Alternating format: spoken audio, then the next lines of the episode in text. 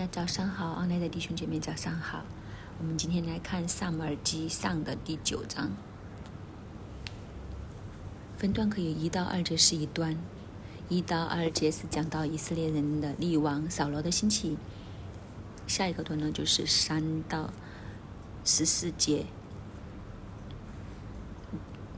扫罗的故事，十五到最后二十七节扫罗被高为王。当然，第九章是紧接着第八章而来。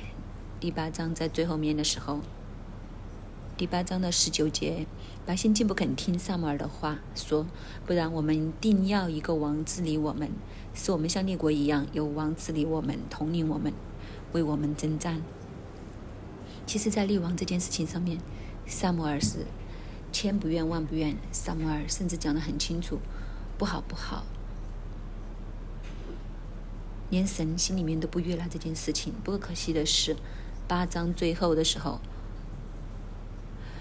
百姓竟然不肯听萨母尔的话，他们一定要立一个王。他们心中所想的是什么呢？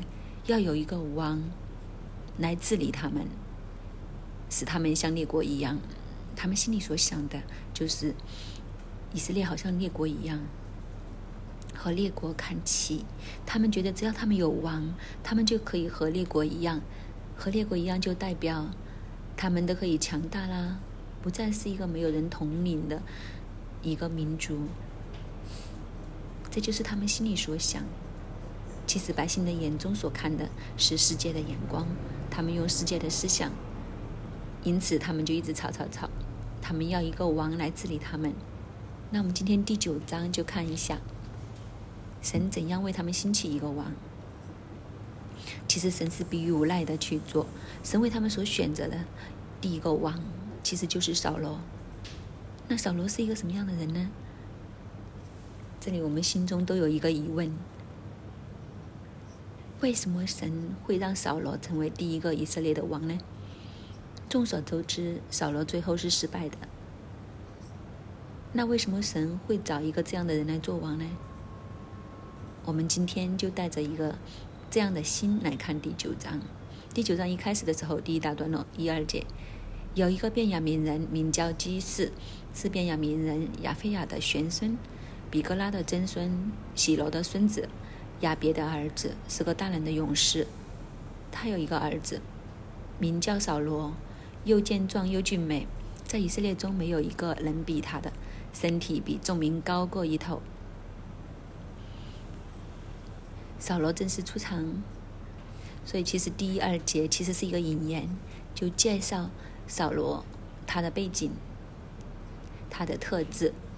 一开始的时候就是说有一个便雅悯人，所以扫罗是属于便雅悯支派。便雅悯支派在以色列十二支派里面是最小的一个支派，因为是幕后生所生的，他属于便雅悯支派。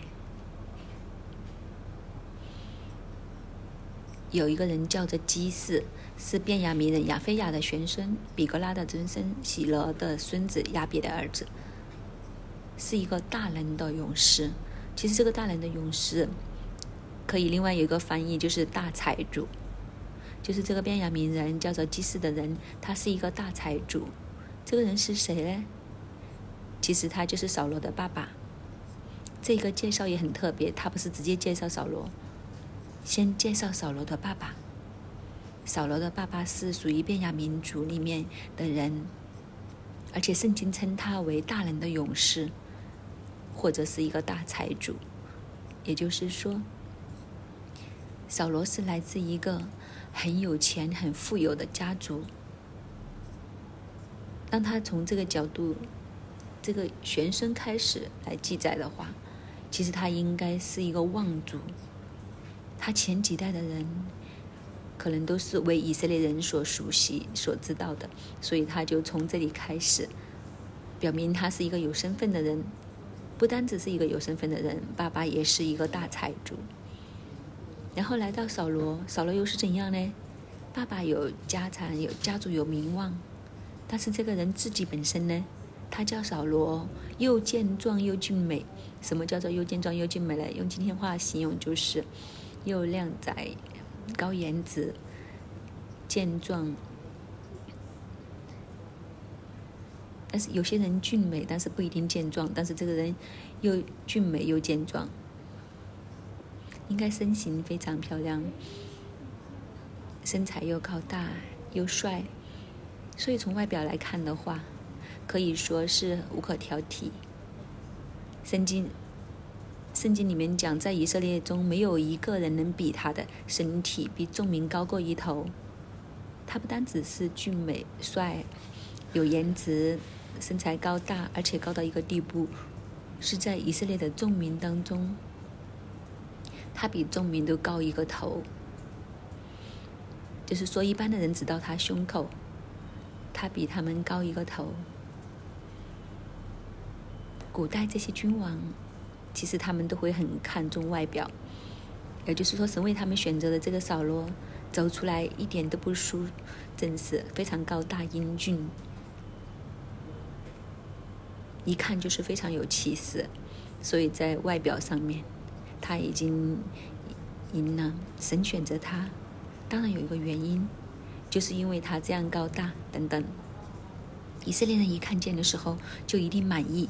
其实神很知道以色列人想要什么，以色列人就是很想向列国看齐，他们很想有一个人带领他们，这个人站出来是有有威有势的，这就是人所想要的，所以神就选择了一个这样的外貌的人给以色列，这就是第一个大段落。扫罗就是这样被相中、被兴起，那这个人里面又有什么特质呢？人不是只要只是看外貌，特别是神，神看人不是看我们的外貌，而是看我们的内心。所以第二个大段落就是从三到十四节，在一件事情上面，我们近距离去看一下这个扫罗，除了外形无敌之外，那他究竟是一个什么样的人呢？我们来看这一段，第三节开始，扫罗的父亲基士丢了几头驴。他就吩咐儿子扫罗说：“你带一个仆人去寻找驴。”扫罗就走过以法莲的山地，有过沙利沙地，都没有找着；有过沙林地，驴也不在那里；有过便雅悯地，还没有找着。到了舒弗地，扫罗对跟随他的仆人说：“我们不如回去，恐怕我父亲不为驴挂心，反为我们担忧。”仆人说：“这城里有一位神人，是众人所尊重的。”凡他所说的全都应验，我们不如往他那里去，或者他能将我们当走的路指示我们。扫罗对仆人说：“我们若去，有什么可以送那人呢？我们囊中的食物都吃尽了，也没有礼物可以送那神人。我们还有什么没有？”仆人回答扫罗说：“我手里有银子一色克拉的十分之一，可以送那神人，请他指示我们当走的路。”从前以色列中若有人去问神，就说：“我们问先见去吧。”现在称为先知的，从前称为先见。扫罗对仆人说：“你说的是，我们可以去。”于是他们往神人所住的城里去了。他们上坡要进城，就遇见几个少年女子出来打水，问他们说：“先见在这里没有？”女子回答说：“在这里。”他在你们前面，快去吧。他今日正到城里，因为今日百姓要在秋坛献祭。在他还没有上秋坛制祭物之先，你们一进城必遇见他，因他未到，百姓不能吃，必等他先祝祭，然后请的客才能吃。现在你们上去，这时候必遇见他。二人就上去，将进城的时候，萨姆尔正迎着他们来，要上秋坛去。扫罗一出场，除了体型高大、外貌俊美之外，这一件事情也让我们看见这个人的性格的特质是什么。一开始他就说，扫罗的父亲基士就丢了几头驴，不见了几头驴仔，于是就吩咐他的儿子扫罗说，叫叫他带一个仆人去找。去找的过程，圣经很详细的记载。因为让我们看见一些特点，扫罗就走过以法莲山地。以法莲山地就是他所住的地方，扫罗就在这个以法莲山地找，找来找去，然后有又过沙利沙地都没有找着。其实他已经找了两个地点了，但是都找不到。所以又过沙林地，驴也不在那里。找了第三个地方，有个便雅明地，还没有找着。然后到了舒佛地，所以他找着找着，已经找了第五个地方。从这件事情上面，我们都可以看见，扫罗这个人其实是非常忠心，也不容易放弃的。一般人找几头驴，找了以法莲山地找不到，再找沙利沙地找。其实找了两个地方你都找不到，很可能你就会放弃了，走了，回家了。但是扫罗很有趣，他好像使命必达一样，爸爸交给他的这件事情，他好像一定要完成一样。所以找了两个地方没有，就找第三个地方没有，再找第四个地方没有，再找第五个地方。去到这样的情况之下，他都继续的去找，然后找到第五个地方的时候，他就跟跟随他的仆人说：“不如我们回去吧。”恐怕现在父亲不为驴挂心，反而担心我们。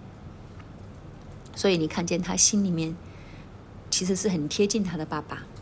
所以神选扫罗不是没有原因的，在他的生命里面至少有这两个特质：第一就是他很专心、很忠心，你交托给他的事情，他都是忠心的去成就。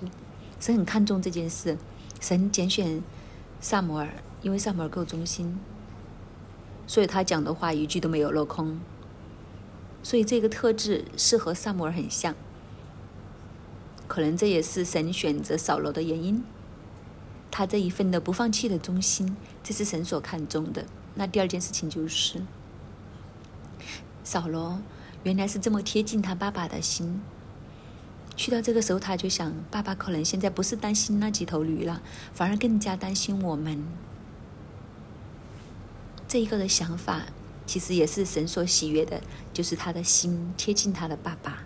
所以神选他的时候，我想神心里面都是想：第一，这是一个忠心的人；第二，他能够贴地上的爸爸，都期望他能够贴天父爸爸的心。所以神选了扫罗，就让他成为以色列人的第一任的君王。但是他去到这个舒服地的时候，都还没有找到驴，他就打算是不是应该要回家了？恐怕爸爸担心。不过在这个时候，就有个小插曲出现了，就是他的仆人就提议，他说：“其实这个城里面有一位的神人，是众人所尊重的。当然，在这里好像卖一个关子一样，就讲到这个神人是众人所尊重的，在当时有这样的地位。”其实后来这个谜底解出了，我们就知道他所指的不是别人，正是萨摩尔。他所讲的话全部都应验。这个仆人就说：“不如我们去找他吧。这个人一定可以指示我们当走的路，就是会告诉我们可以去哪里找到这几头的驴，可以对父亲所交代的事情就有一个交代。但是你看扫罗的反应是怎样呢？扫罗第一个反应就是。”如果我们去的话，有什么礼物可以送给这个人呢？第七节说，有什么礼物可以送给萨摩尔呢？他说，我们囊中的食物已经吃尽了，有什么礼物可以送呢？总不能两手空空的去呀。当他有这个心思、有这个意念的时候，你就见到这个人做事是有分寸的，他懂得尊重别人，其实也是一个谦卑的表现，因为他就在这里想。我们不可以去空手来见这个神人。既然他称为神人，第一次见面的时候，怎样都要有一些东西在手上，才合乎礼貌。所以你看见他那一份的谦卑，其实他是一个少爷，他可以有些少爷可以财大气粗，最多就说将来。你讲的事情成就，你来找我，我就报答你。但是他不是，他是用一个比较谦卑的态度，他就说：我要去见这一位神人的时候，总不可以两手空空，一定要有礼数，一定要有礼物献。但是问题就是，我们带出来的食物也吃尽了，那怎么办呢？这个仆人都算精明，这个仆人就说：不是哦，我手里面还有银子一舍克勒的四分之一。可以送给那个神人。扫罗一听就说：“诶，都都好啊，起码我们不是两手空空的去。”于是扫罗就跟他的仆人说：“你讲的对，我们可以去。”他们就去到萨摩尔所住的城里面。就在这个时候，你看见很多的恰巧出现，恰巧就有少年的女子出来打水。他就问：“嗯，先见先知萨摩尔在不在这里？”因为当时的萨摩尔，他不是常常都在他所住的地方。他有时候会去这里，有时候去下那里，去不同的地方，去听以色列人的诉讼。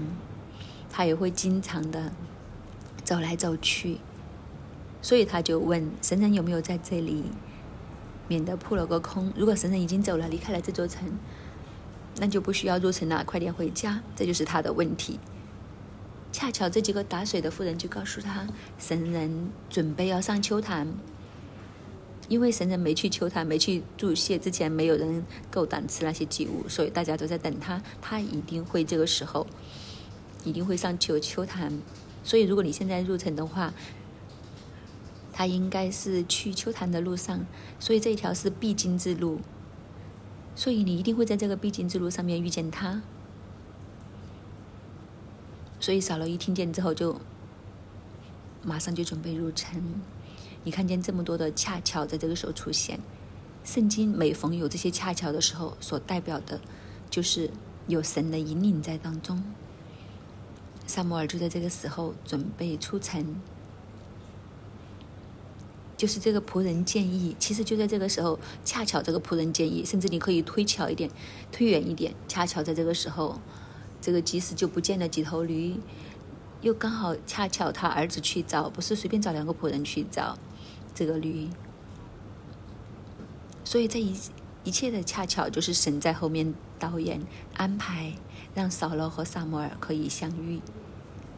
因为神已经拣选了扫罗，成为以色列第一任的君王。果然，他们进去的时候，第十四节，二人就上去将进城的时候，萨摩尔正引着他们来要上秋坛去。就在这个时候，他们就在路上面，正迎着他们。他们就和萨摩尔相遇了，这就是神所安排导演的这一个偶遇。我们看下一个段落，最后一个大段落。这个偶遇之后又发生了什么事呢？我们看十五节，扫罗未到的前一日，耶和华已经指示萨摩尔说：“明日这个时候，我必使一个人从便雅悯地到你这里来，你要高他做我名以色列的君。”他必救赎我民脱离非利士人的手，因我的名的哀声上达于我，我就眷顾他们。萨姆尔看见扫罗的时候，耶和华对他说：“看哪，这人就是我对你所说的，他必治理我的民。”扫罗在城门里走到萨姆尔跟前，说：“请告诉我，仙剑的寓所在哪里？”萨摩尔回答说：“我就是仙剑。你在我面前前面上秋坛去，因为你们今日必与我同席。”明日早晨我送你去，将你心里的事告诉都告诉你。至于你前三日所丢的那几头驴，你心里不必挂念，已经找着了。以色列众人所仰慕的是谁呢？不是仰慕你和你父的全家吗？扫罗说：“我不是以色列支派中最小的便雅悯人吗？我家不是便雅敏支派中最小的家吗？你为何对我说这样的话呢？”萨摩尔领扫罗和他仆人进了客堂，使他们。在请来的客中做守卫，客约有三十人。萨摩尔对厨余说：“我交给你收取的那一份鸡肉，现在可以拿来。”厨余就把收存的腿拿来，摆在扫罗面前。萨摩尔说：“这是我所留下的，放在你面前吃吧。因我请百姓的时候，特意为你存留这肉到此时。”当日扫罗就与萨摩尔同席。众人从秋坛下来，城进城。萨摩尔和扫罗在房顶上说话。次日清早起来，黎明的时候，扫罗在房顶上，萨摩尔呼叫他说：“起来吧，我好送你回去。”扫罗就起来，和萨摩尔一同出去。二人下到城郊，萨摩尔对扫罗说：“要吩咐仆人先走。”仆人就先走了。你且站在这里，等我将神的话传与你听。这件事的发生。原来还有一个更超前的插曲。这个更超前的插曲就是，扫罗未到的时候，神已经指示撒母耳，明日这个时候，他要遇到一个便雅悯人。萨母尔所遇到的这个便雅悯人呢，神说要萨摩尔将他高为以色列的君。这个人必定拯救以色列脱离非利士人的手，因为神的名的哀声上达于神，神要眷顾他们。所以其实你看见神的心肠很，一方面以色列人离弃神，他们厌恶神做他们的王，他们厌恶萨摩尔做事时。他们好像列，他们要好像列国一样，向列国看齐，有一个君王带领他们。但是神竟然答应。其实这件事本来神应该很愤怒，但是他们的哀声又上达于神的耳中。两者权衡之下，神用他的怜悯大过他的怒气。所以神说，既然是这样，虽然不是合乎神的心意。虽然也不符合神的计划，但是神迁就人，神就说好了，我帮你立一个君王。因为神觉得这些以色列人的哀声上达于他，他要兴起一个王，拯救以色列人，让以色列人脱离非利士人手，让他们不用这么可怜，这么悲惨。所以神就将这番话，将他拣选了扫罗的这件事，提前就告诉了萨摩尔听。而且神已经安排一连串的巧合，让扫罗和撒摩尔相遇。弟兄姐妹，你看见吗？原来所有的事情都是神的，在神的手中。这几头驴仔不见的时候，恰巧在神的手中。这个丢失驴的父亲，恰巧就找他儿子去找驴，找这么多的地方，恰巧就找到撒摩尔所在的地方。然后这个仆人就恰巧在这个时候提出，不如去问一下萨摩尔。然后他们正要入城的时候，恰巧就撞见萨摩尔。但是原来倒带回去看的时候，神已经安排了这一切。所以弟兄姐妹，在我们的生命里面，如果你经历很多的恰巧的话，你眼睛要打开，你要知道，其实神的手正在我们当中。原来早一天，神已经和萨摩尔讲，你会遇见，明日这个时候，你就会遇见一个这样的人。所以，当萨摩尔遇见了扫罗的时候，他满身欢喜，说就是他了。所以，他的外形的出众，连萨摩尔见到都满意，都觉得还有谁比他更适合呢？萨摩尔就问：“仙剑在问仙剑在哪里啊？”萨摩尔就说：“我就是你要见的人，我要上球坛去，你要跟我同席。”你看见萨摩回答他的话，真的是很害怕的。他说：“我明天会送你去，你今天跟我一起吃饭，因为这个时候应该是献晚祭的时候，应该很快就到黄昏。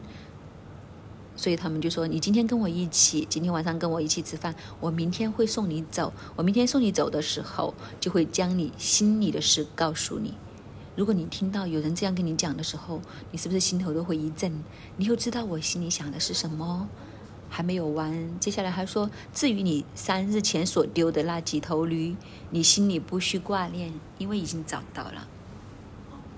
这个就更厉害了，因为其实扫罗什么都没有讲，他都不知道这个是萨摩尔，他只是当一个路人问他先知在哪里，萨摩尔就说：我就是。然后就告诉他：“你今天晚上跟我一起吃饭，明天我送你走的时候会将你心里面的事告诉你。不但只是这样，还有就是，你挂心的那几头驴，你不用挂心了，因为三天前你所丢的驴已经找到了。”当你听到这些话的时候，我想当时扫罗心头的那一种震惊，哇，这个果然是神人，这个果然不得了。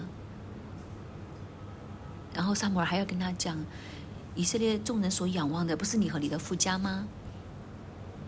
这句话是一些很大的抬举。这个抬举一出来的时候，扫罗的回应就是二十一节：我不是以色列中最小的便雅悯人吗？我家不是便雅悯支派中最小的吗？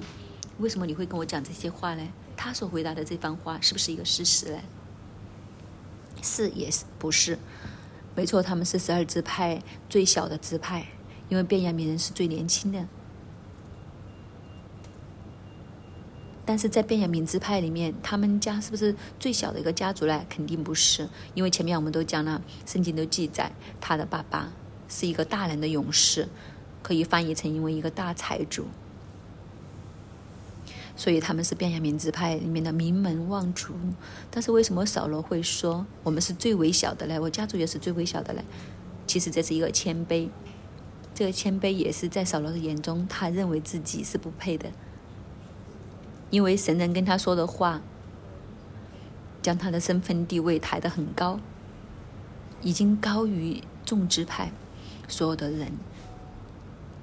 也说这一番的话也暗示他就是一个君王的材料，所以这句话震动了扫罗。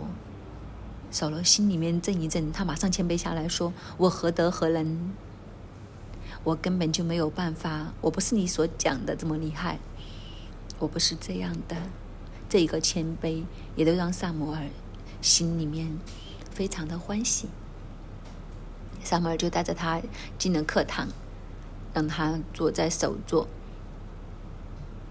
就是坐在最重要的位置里面。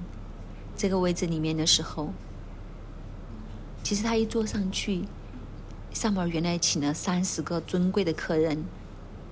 就是在这些所有尊贵的客人当中，扫罗成为最珍贵的。其实这个场面已经不寻常了，因为他是不属于这个城的人。按道理说，他出来报道，怎么会在这个城里面众长老最有头有脸的人之上坐在首位里面呢？不单止这样，萨摩尔总要将他留下的最好的肌肉，不知道是牛鼻、牛腿还是羊腿，就放在他的面前说：“这是我预留的，就是给你的。”只有他有我，其他人没有。我们要明白，当时的萨摩尔，他是整个以色列的地位，他是士师，他是带领整个以色列民众的人，以色列人都仰望他，以他为神人，他所讲的话一句都不落空。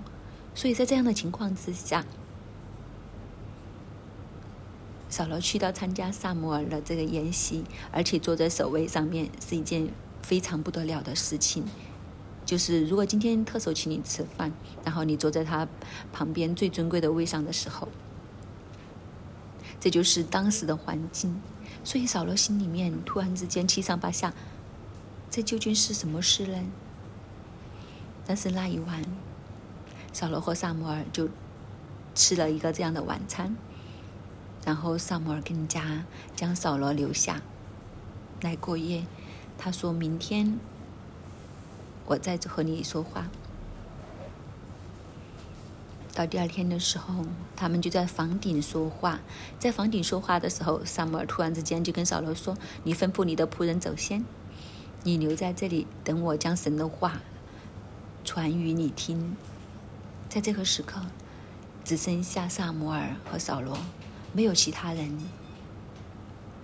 而且萨摩尔是开宗明义的跟他说：“你留下，我要将神的话。”颁布给你，所以其实，在萨摩尔的心中也认定了扫罗。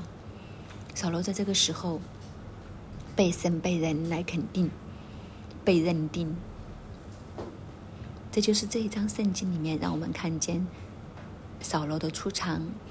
当然，我们心里面也会问：在这个时候，我们看见扫罗他生命里面的特质——谦卑、忠心。体贴权柄，体贴父亲，做事情也很有分寸。他很知道自己是谁，他觉得他不配的这个宴席里面的首位。他面见萨摩尔的时候，各样的礼貌，各样的东西都非常的到位，也是非常好，可以这么说，所有的优点都尽显。所以在这个时候。神选择扫罗的确是无话可说，无论是外形上面、品格上面、行为上面，他都拿足一百分。这么多方面都拿一百分。不过问题就是，我们心里面始终都有一件事情，我们想问：神是一个超越时空的神，在这个时候有这么多美好特质的扫罗，但是将来他会软弱，他会跌倒，甚至他会为以色列人带来灾难。那为什么神还要选择他呢？我们心里面可能都会问这个问题。我觉得这个问题我们可以有两个层次去回答。第一就是，其实扫罗已经是当时以色列人当中最好的选择，找不到第二个。因为当时是一个事实的时代，整个的事实时代里面的时候，以色列人的灵命啊，他们和神的关系呀，各样的东西，真的是走到一个谷底的位置。所以，在一个这样的环境里面的时候，其实扫罗已经是很难得的。除了他之外，我想神都在这里抓头，都找不到第二个，都选择不到第二个。可能你都会问，那大卫呢？大卫那时候还小。要再啊吃一些才行，所以大卫还不够，还不够大。那除了扫罗还能选谁？谁也没得选。第一，第二个原因就是，其实透过扫罗的故事，我们也都看见一件事情，就是人是会改变的。当他成为君王之后，其实他的人就慢慢改变。只有神是很久不变。所以今天在这张圣经，我们都要看清楚一件事情，就是。究竟我们要跟从神还是跟从人？究竟是我们是依靠神还是依靠人？人是会变的，当人变起来之后，本来是靠得住，都会变得靠不住。唯有神是亘古不变的。所以，其实以色列人来来去去都是在这个功课上面打转，在这个功课上面学习来学习去都学不到，整天都在这个位上面来跌倒，就是因为他们很看重人。他们想立一个君王，为的就是要和列国看齐。他们想要一个君王，目的就是想有一个人给他们去依靠。他们觉得神太过虚无缥缈，所以他们要找一个实实在在的人，可以看得见的。神知道他们心里面想的什么，所以神将扫罗给他们。扫罗，你用肉眼来看的话，一看到就是这个人，嗯，真的很靠得住，要颜值有颜值，要强要高大有高大，有品格有品格。所以这就是人的心思意念，但是问题就是，其实这个位就是以色列人视角的地方，因为我们看的是人，但是我们忘记了，人不是永恒，人是会改变的，人是靠不住的。其实只有神才是那个永恒不变、靠得住的神。弟兄姐妹，今天我们都要有一个这样属灵的认知，有一个属灵的眼光，我们都要看见，其实人靠人，人会到。只有神才是那个真正可靠的那一个。另外一个就是我们在神的面前要保留我们本来的初心和特质。如果扫罗的生命可以继续保持着这一份的谦卑、忠心、贴近天父的心的话，扫罗其实他整个家都不一样。他真的可以坐在以色列的王位上面，直到他离世的日子。好可惜，他这些美好的特质。当这个名利王位加在他身上的时候，他并不能够持守。而今天，我们要从这个故事里面，从这段圣经里面来提醒自己，我们要将这些在神的面前被悦纳的美好特质，让他持守住，以致我们见主面的时候，我们是可以能够在神的面前交账。愿神帮助我们每一个，阿门。主，你是我们的王，我们的一生都在你的手里。弟兄姐妹，这个时候，让我们从我们的灵去专注我们的神。当以色列人要自己要立立为王的时候，神说：“你只管依从他们的话，为他们立王。因我民的哀声上达于我，我就眷顾他。即使在背离的里面，但是神的爱。”对以色列的爱不离不弃，同样，神今天对我们的爱不离不弃。神眷顾你，眷顾我，好不好？这个时候，我们向神献上感恩。纵然我们的生命对神很多的不幸，甚至乎背离，但是神的怜悯仍然在当中。神是眷顾他百姓的神，神是眷顾你和我的神。让我们向神献上感恩。这个医生掌管我们的神，不是一个残暴的君王，他是一个蛮有怜悯、蛮有爱、蛮有恩典的神。主，我们感谢你，赞美你。主从撒母耳记上九章，主你给我们看见人的背逆和神你的怜悯在当中。你是眷顾人的神，主啊，你认识我们的软弱，你体恤我们的软弱。纵然时候没到，你依然为以色列立王，你依然为背逆你的百姓立王，你依然愿意兴起一人，救你的民脱离非利士人的手。因为你说你的名哀声上达于我，我就眷顾他。我明的哀声上大于我，我就眷顾他。神你的爱持久持久不变，你的爱，你的恩典不变，你的信实不变。神那唯有你是不变。唯有你是不变的。我们今天还要去依靠谁呢？弟兄姐妹，唯有神是不变，人是会变。今天你和我的信心放在哪里呢？求神来帮助我们。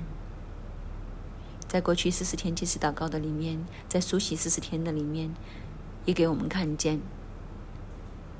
什么都会变，政权会变，人会变，唯有神不变，好不好？这个时候，我们去开口，我们再一次和神说：“神啊，我愿意单单来仰望你。”那我们的信心不是在于人，不是在于政权，不是在于这个世界不同的国家。而是在于神，在于神的国。求神来帮助我们的眼光。今天接着上门记上第九章，我们再一次来定睛于他，为自己的眼光来祷告，为自己属灵的眼光来祷告。等于牧师所讲，求神开我们的眼，让我们所相信的不是人，不是政权，让我们再次仰望神，定睛于神。主，我们来到你的跟前，主你来帮助我们每一个，主让我们的眼目再一次从地上转向天上。唯有你是那个永恒不变的神，主你来帮助我们，你是我们唯一的依靠。主你来帮助我们，更新我们。